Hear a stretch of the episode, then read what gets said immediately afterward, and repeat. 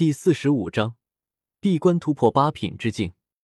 想到这里，古河有些激动。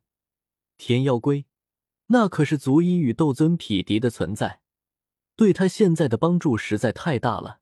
不说其他，单说他想要去黑角域的岩浆底下，与天火尊者交换更高等级的功法，如果有一尊斗尊级别的傀儡，也不用等到现在。古河将心中的思绪暂时压下。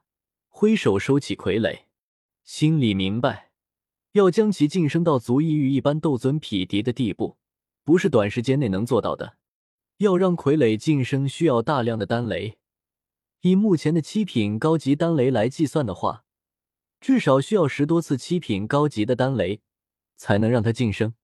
现在古河没有那么多炼制七品高级的药材，也没有那么多的时间一直炼制丹药。大幕即将拉开，哪怕那个乌坦城可能有古族的人存在，使得古河不敢亲自过去。但是关注其中的事态变化，无疑是一个穿越者必须做的一件事。在这只剩下大概七个月的时间，古河必须让自己的实力更进一步，才能给他带来更多的安全感。在炼制完所有的七品丹药的药材后。将灵魂境界晋升灵境，就是眼下迫在眉睫的事情了。交代小医仙清灵两句，古河开辟一个巨大的山洞，开始闭关。吞噬之炎直接吞噬周围所有的灵气。若是山洞不大，天地能量不流通，那古河的修炼速度无疑是要大打折扣。偌大的山洞，只有古河一个人盘腿坐于其间，里面颇为昏暗。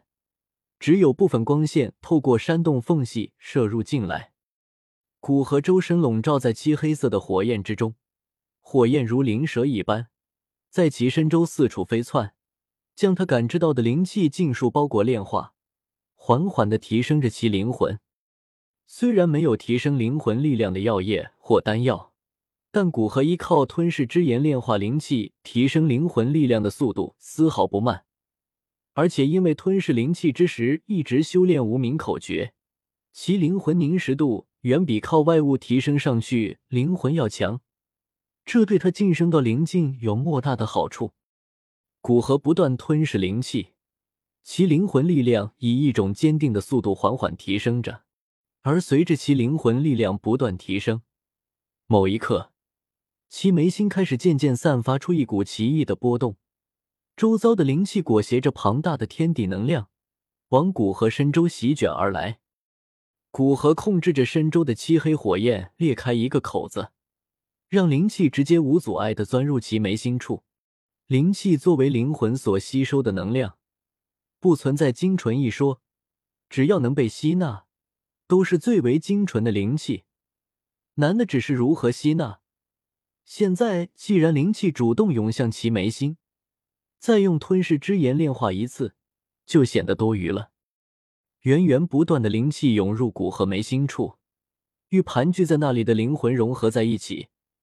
温暖的灵气顺着每一处地方悄然融进，远比以前任何一次吸纳的还要多的灵气融入其中。那种可以感知到的灵魂壮大的感觉，几乎让骨和呻吟出声。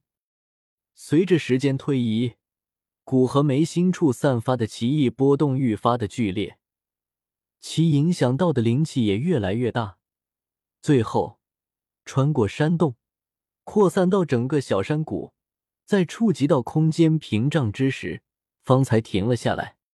虽然灵气不到一定境界是无法被人感知到的，但骨和眉心处散发的波动太过剧烈，影响到的灵气范围太广。海量灵气裹挟着天地能量，其散发出的天地能量的暴动，哪怕是低阶魔兽都可以感知到。师傅这是在修炼？他不是说闭关修炼灵魂吗？这么大的能量波动，可不像是修炼灵魂。算了，等师傅出关再问他吧。小医仙因为这能量波动一惊，抬起头看向古河闭关的山洞，自语道。虽然因为这次天地波动让小山谷之内的魔兽颇为不安，但古河闭关处透露出的气息让他们不敢轻举妄动，战战兢兢的离远一些，才开始重新生活。此时山洞之中，古河红光满面，就像是年轻了几岁一般。只要感知稍微敏锐一些，都可以感知到那从内而外透出的勃勃生机。齐眉心中，灵魂不断蠕动，在知道可以用无名口诀突破八品化茧成蝶，古河就没有停的不断修炼。而在外界海量灵气的浇灌下，灵魂蠕动的愈发剧烈。伴随着越来越多的灵气灌入眉心，古河的灵魂渐渐化为一个茧，茧几乎透明，可以看见里面有一团液体，在散发着明灭不定的光芒。当灵茧形成的刹那，越来越多的灵气通过骨和眉心涌入灵茧之中，随着灵气的灌输，灵茧一胀一缩，里面似乎在孕育着一个生命。灵茧就像是一个无底洞一般，只要是灵气便来者不拒，足够将七品炼药师灵魂撑破的灵气，到了他这里不过是一掌一缩间便尽数吸收。古河那几乎毫无节制的吞噬灵气，小山谷之中的灵气几乎尽数往山洞汇聚着，一时之间，空旷的山洞也因灵气而变得生机盎然，在灵气不间断的灌输下。灵茧之中，液体蠕动着，渐渐化为一个人物的雏形。细看之下，可以发现，几乎就是缩小版的古河。灵茧之中，居然孕育着实体化灵魂。这样的灵魂，若是孕育出来，已经可以离体而出，几乎相当于第二分身。而且因为灵魂无色无形，应付起来简直防不胜防。常规的防御措施根本就没有用，比如灵魂可以轻易穿墙遁地，甚至只要他想，将灵魂藏身在一个特殊的纳戒之中，也是可以做到的。古河这成型的灵魂，若是去偷袭，哪怕一般的斗尊强者碰到都要受伤，简直是一个绝佳的杀手。当然，若是因为灵魂的强大便舍弃肉身，那便显得愚不可及了。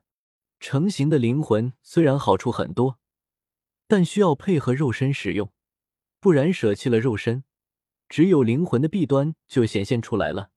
首先，灵魂力量恢复极慢，若是将灵魂力量消耗一空，要想完全恢复，没有两三个月是想都不要想的。其次是极容易被人针对，特别是魂殿，哪怕你有斗尊的实力，形成实体化灵魂。但是魂殿随便派一个地级护法，估计都可以打败你。古河继续吸收着外界的灵气，吸收过来的灵气全部灌输到灵茧之中，静静的等待着里面的人形灵魂破茧成蝶的那一刻。